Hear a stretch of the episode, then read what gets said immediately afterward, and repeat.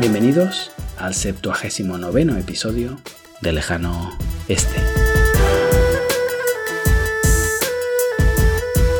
Desde Tailandia os habla hoy Adrián Díaz, consultor de desarrollo de negocio en Asia.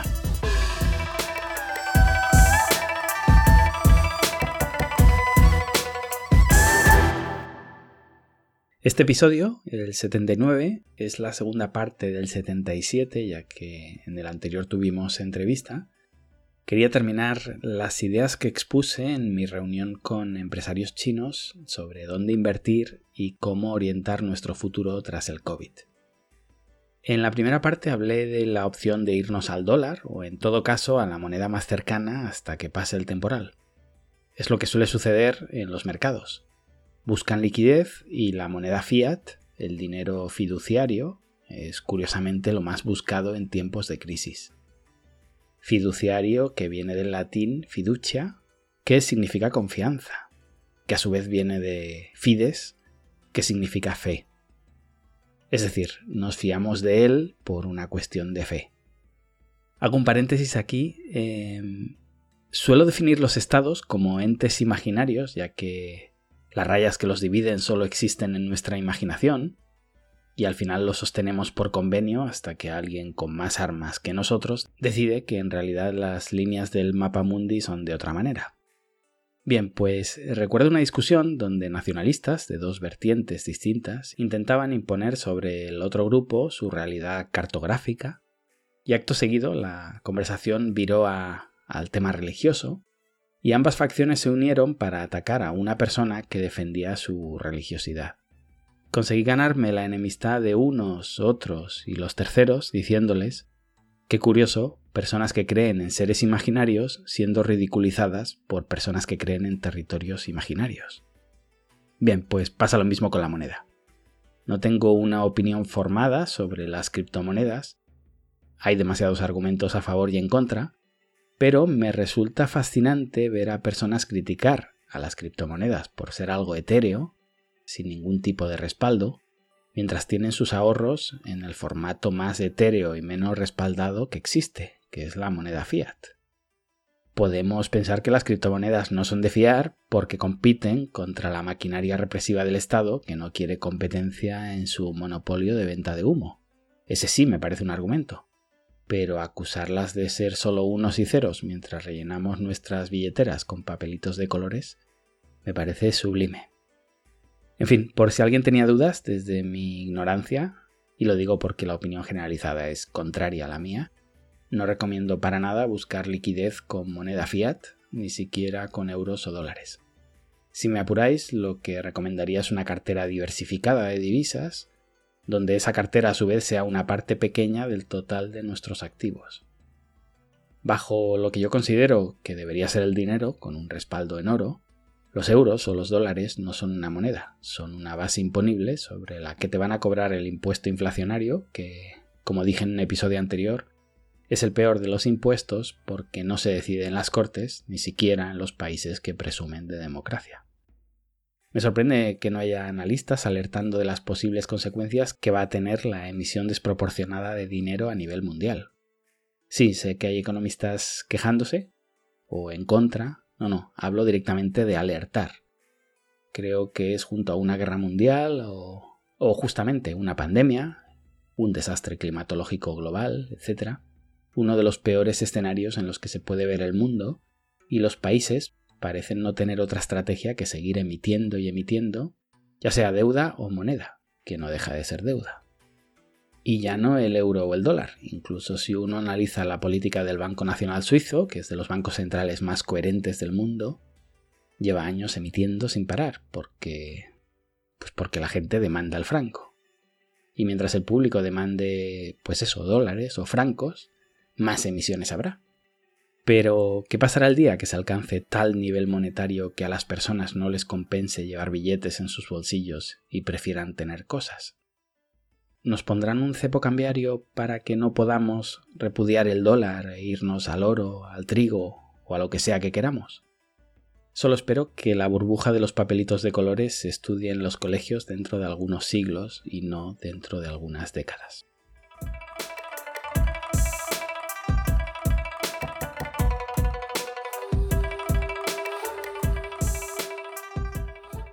Vale, uno de los temas que me quedaba por tocar era la guerra tarifaria.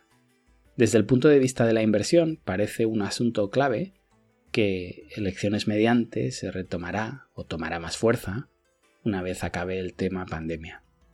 Como suele suceder en democracia, una vez identificado un enemigo que moviliza un número considerable de votantes, los partidos compiten por mostrar quién es más implacable con él. No estoy siguiendo la campaña presidencial, no es un tema que me conmueva y no sé qué dice Biden de los chinos, pero por muy buenas intenciones que tenga, declararse moderado puede ser visto como un gesto de debilidad Así que imagino que poco a poco se irá radicalizando en este punto. Creo que llego a decir que Trump había sido demasiado suave con China con respecto al virus. Bueno, pues aquí vemos un ejemplo de huida hacia adelante típica. Para que no me acusen de ser demasiado débil, acuso al otro de débil porque yo sería mucho más implacable.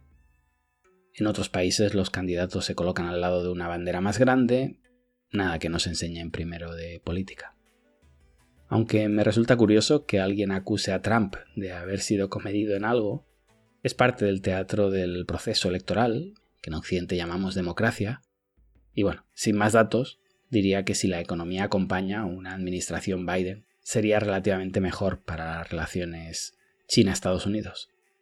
Con una hipotética crisis económica en Estados Unidos ya lo veo más difícil. Por otro lado, durante las dos próximas legislaturas calculo que estallará definitivamente el tema Hong Kong, y aquí Estados Unidos va a tener que implicarse o explicar muy bien a su opinión pública por qué se pone de perfil. Y un tema así no es nada conveniente desde el punto de vista empresarial que nos pille con Trump como CEO del Mapamundi. Los demócratas, con sus incongruencias, su hipocresía y su diplomacia, son mejores conviviendo con el elefante en la habitación y desde un punto de vista más pragmático, será más fácil seguir haciendo funcionar el mundo si no estalla todo por los aires con cada mini crisis. Incluso en un escenario de recesión en la economía americana, que ahí sí creo que los demócratas se subirían al carro anti-China para evitar que en unas siguientes elecciones el candidato republicano recogiera las políticas de Trump como buenas, Incluso en ese caso, los demócratas siempre tienen la bala de subirle los impuestos a los ricos y variar un poco el punto de mira de la ira del votante medio. Pero en general tampoco creo que vaya a mejorar con ellos el, conflicto tarifario. Simplemente se congelará y no escalará, que no es poco. No se va a rebajar porque no tocando nada te beneficias de todo lo que ha hecho Trump sin pelearte con nadie te beneficias si es que pensamos que subir tarifas y que tus ciudadanos paguen más por los mismos productos es algo beneficioso. La verdad es que sería una ironía del destino que la derecha hubiera subido los aranceles y los supuestamente más de izquierdas los bajaran.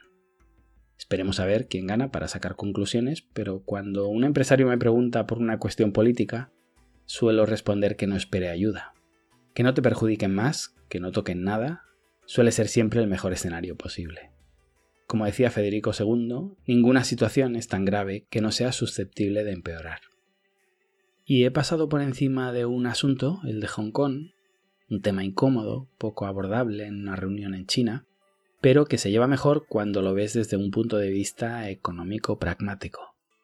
Es algo que afectará muchísimo a los chinos, porque como expliqué en el episodio que hice sobre ello, Hong Kong es todo lo que le espera a Taiwán y estas alianzas del Pacífico entre Japón, Australia y Estados Unidos, a las que se agrega India desde el Índico, creo que a corto plazo no servirán para nada más que para enturbiar el ambiente, pero me parece que tienen un largo recorrido porque irán mutando, entrarán y saldrán países.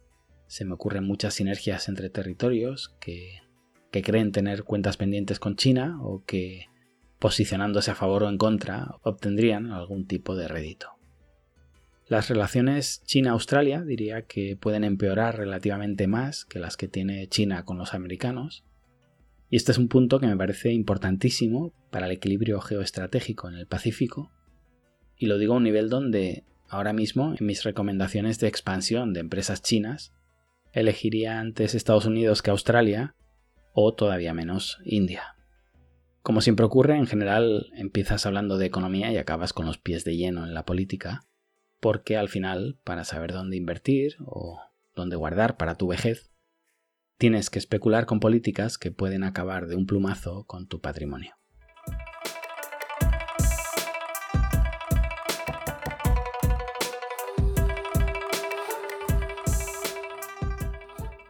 Vamos con el tema estrella, Europa. La verdad es que los que me conocéis ya sabéis lo que pienso, muy impopular también, y cuando me preguntan por Europa, la verdad es que se me hace muy difícil explicarle a alguien que ha crecido en un lugar donde solo se conocen tasas de crecimiento altísimas, muchas veces de dos cifras, que el resto del mundo no funciona así, y que en Europa lo normal son ratios del 1%, del 2% de crecimiento, y ya no durante la pandemia, es que en cualquier crisis nos vamos a meses o años con decrecimiento. Esto es algo que para emprendedores relativamente jóvenes de países emergentes es inimaginable y no se plantean lo difícil que puede llegar a ser crear un negocio con una rentabilidad mínima en este tipo de entornos. Pensad que vosotros no invertís en una cafetería en vuestra ciudad o en vuestro país porque tenga crecimientos mejores que Dinamarca. Lo hacéis porque es vuestro país. No consideramos la macroeconomía en nuestras decisiones diarias. Cualquiera que observara desde fuera nuestras elecciones las vería completamente irracionales. Y justamente existe un concepto que explica todo esto y es el de la racionalidad limitada, que me gustaría compartir con vosotros porque es realmente interesante. Se basa en que como no podemos tener toda la información de todo lo que hay en el planeta, nuestro cerebro renuncia a obtenerlo y tomamos decisiones con una porción mínima de él. Por ejemplo, ¿cómo ha elegido pareja la humanidad durante toda su historia? No hacías una selección entre todos los machos o las hembras disponibles en el universo con una tabla Excel de virtudes y defectos. No, no tendríamos ni tiempo ni medios en mil vidas para analizar todo ello. Básicamente lo hacemos por espacio o por tiempo. Por tiempo, nuestro subconsciente define un tramo de nuestra vida para cumplir ese objetivo, tiene unos requisitos mínimos y el primero que los cumple, y donde se produzca una doble coincidencia, pues eh, nos apareamos. Y si el tiempo pasa y nadie cumple con esos estándares, sea por una cuestión biológica o por presión social, vamos bajando esos requerimientos hasta que el menos malo es seleccionado. Por espacio sería cuando me autolimito a elegir dentro de una tribu o del poblado y quien obtenga el mejor ratio es seleccionado. Esto os hablo de tribus de hace 20.000 años, pero solo hay que observar el criterio de selección en un bar lleno de leftovers a las 3 de la madrugada para ver que la cosa no ha cambiado mucho. Esta racionalidad limitada, y os cuento estos ejemplos más visuales porque es la manera más fácil para ayudar a nuestro cerebro a recordar, os decía que esta racionalidad la usamos también en nuestro día a día con nuestras decisiones económicas. No puedo investigar si los 350 supermercados de mi ciudad tienen este o ese producto más barato, con lo que elijo entre los dos o tres que quedan cerca de mi casa. Y esto no es una crítica, es un pensamiento lógico del ser humano. ¿Cuántas tiendas de cámaras de fotos vas a ver antes de elegir? Algunos compran en la primera, otros visitan dos o tres, pero nadie intenta verlas todas, porque eso tendería a ser una misión infinita. En función de esa racionalidad limitada, establecemos un cálculo de coste-beneficio por obtener una unidad marginal de información extra y cuando ves que esa unidad apenas te aporta datos nuevos, decides renunciar a invertir más tiempo en esa investigación. Como digo, no es una crítica, todo lo contrario. Me parece una virtud ser capaz de renunciar a más datos y poder tomar una decisión con una toma mínima de estos, sin caer obviamente en la precipitación. Es decir, es un concepto de doble filo.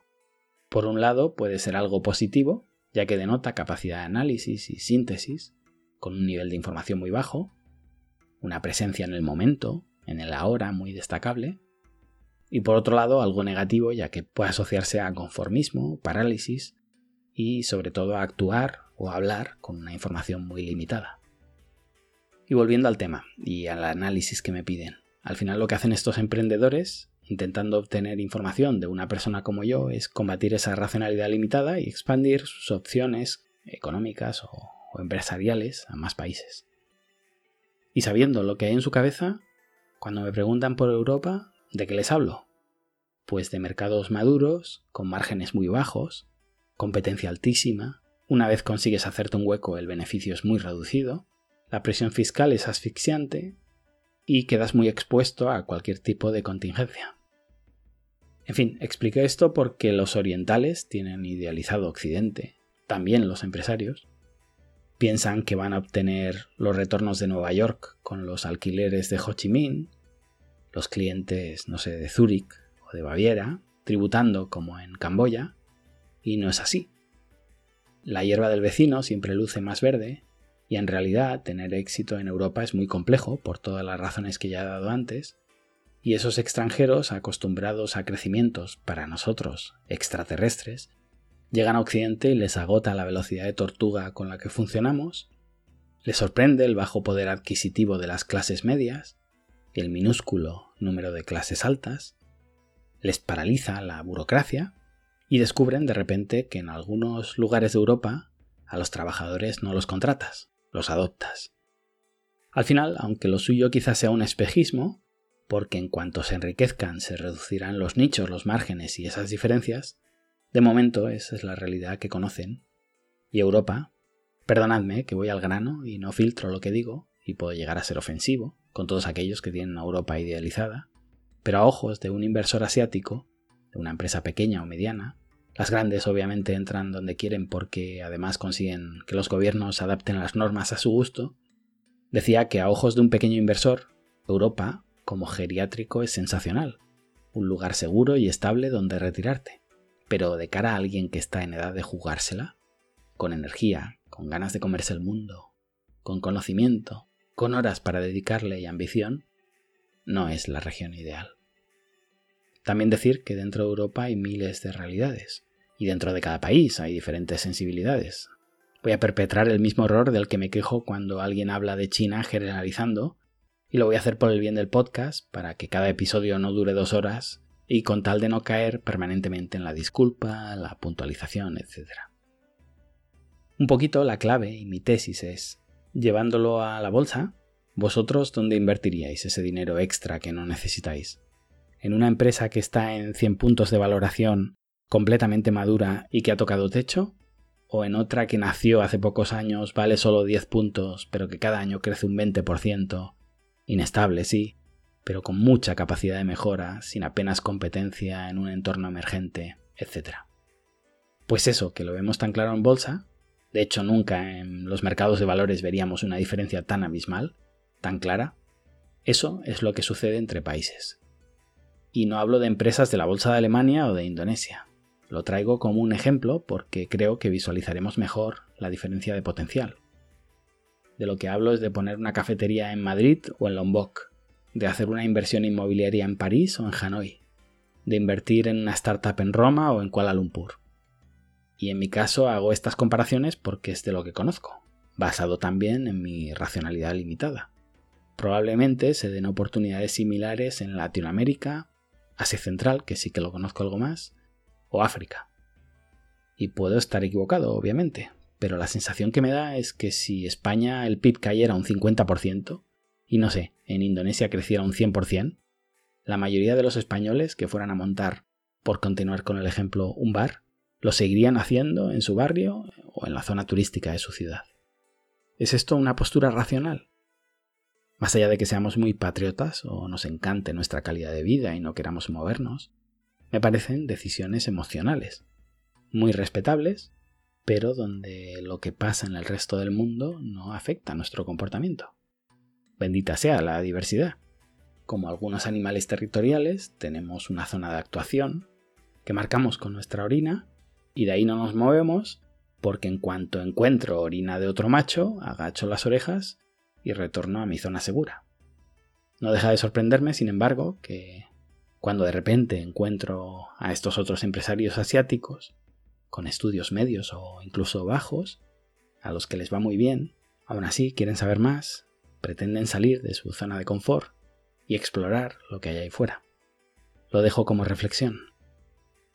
No me meto en el tema oro porque honestamente lo defendería a nivel usuario, pero como en la cuestión de las cripto, prefiero traer algún experto en todo caso y entrevistarlo. Solo comentar que China está comprando mucho oro, Rusia también, no solo los estados, inversores tipo Warren Buffett. En fin, hay que echarle un vistazo a este tema porque va muy unido a la explosión monetaria a la que hacía referencia. Un punto que no os explico, pero que también es muy importante, es la inversión dentro de China. No entro porque la mayoría de opciones están restringidas a extranjeros y no creo que os interese oír algo en lo que no tenéis opción, pero además de todo eso sigue habiendo muchas oportunidades pues a nivel empresarial, por ejemplo. Si nuestro objetivo es el mercado local, con todo lo que se ha encarecido, China sigue siendo la fábrica del mundo. Si nos dedicamos a exportar, China ya es el mayor mercado del mundo. Y dedicaré un episodio al tema datos, pero espero en los próximos años que debido a las restricciones a nivel intercambio de datos, aumenten las oportunidades para aquellas compañías que estén físicamente en China. El boom va a ser sensacional, cada vez más empresas nos contactan para abrir de forma física o virtual una oficina en China para empezar a operar, viendo también las restricciones que ya hay en Hong Kong, lo fácil que era abrir hace unos años y lo que se arrepienten de no haberlo hecho. Con China todo apunta a que sucederá lo mismo, con el agravante de que China es el 20% del mundo y como decía, con, esa restricción de transferencia de datos, estar presente antes de que se produzca el corte puede ser la diferencia entre poder operar o no. Y si nos vamos a un punto de vista puramente pragmático, China aparentemente será el único país que sale con números positivos de la pandemia. Si no estuviéramos sujetos a esa racionalidad limitada, ¿no invertiríamos allí? ¿Por qué caballo apostaríais para la próxima carrera? ¿Por los que están enfermos o por el que parece radiante? Y digo parece con toda la intención, dejando un espacio aquí para los conspiranoicos, ya que hoy en día no se puede decir que no a nada. En fin, el mundo no va a ser nunca más el mismo después del COVID, además de nuestra vida cotidiana, que es una obviedad, en el ámbito que yo toco, que es el de los negocios, han cambiado demasiadas cosas. En los cálculos de costes empresariales, en los contratos, vamos a incluir cláusulas que antes no existían para minimizar riesgos. El capitalismo lleva a las empresas al combate extremo, a arriesgar por porcentajes de beneficio realmente bajos, y cuando llega una catástrofe así, todo lo que se sujetaba con pinzas cae, y aunque esto se olvida rápido y en cuanto volvamos a ver tulipanes duplicando su precio cada minuto, colocaremos nuestros ahorros ahí a ciegas, yo al menos, en lo que se refiere a mis clientes, sí muevo la aguja y a partir de ahora voy a agregar, vamos a agregar escenarios más críticos en todo tipo de cálculos de negocios e inversiones. La frase de a ti donde te pilló el coronavirus nos va a acompañar toda la vida si hemos convivido tantos años con el a ti donde te pilló el 11S, imaginad algo que nos ha afectado infinitamente más que el 11S. Bueno, infinitamente si no eres afgano. Y como digo, los cambios que vamos a hacer a nivel empresarial van a ser notables. Lo voy a dejar aquí y en referencia a la parte negativa de esa racionalidad limitada con la que tomamos decisiones, me voy a despedir con un proverbio chino. Los ojos de la rata no ven más allá de una pulgada. Gracias y hasta pronto.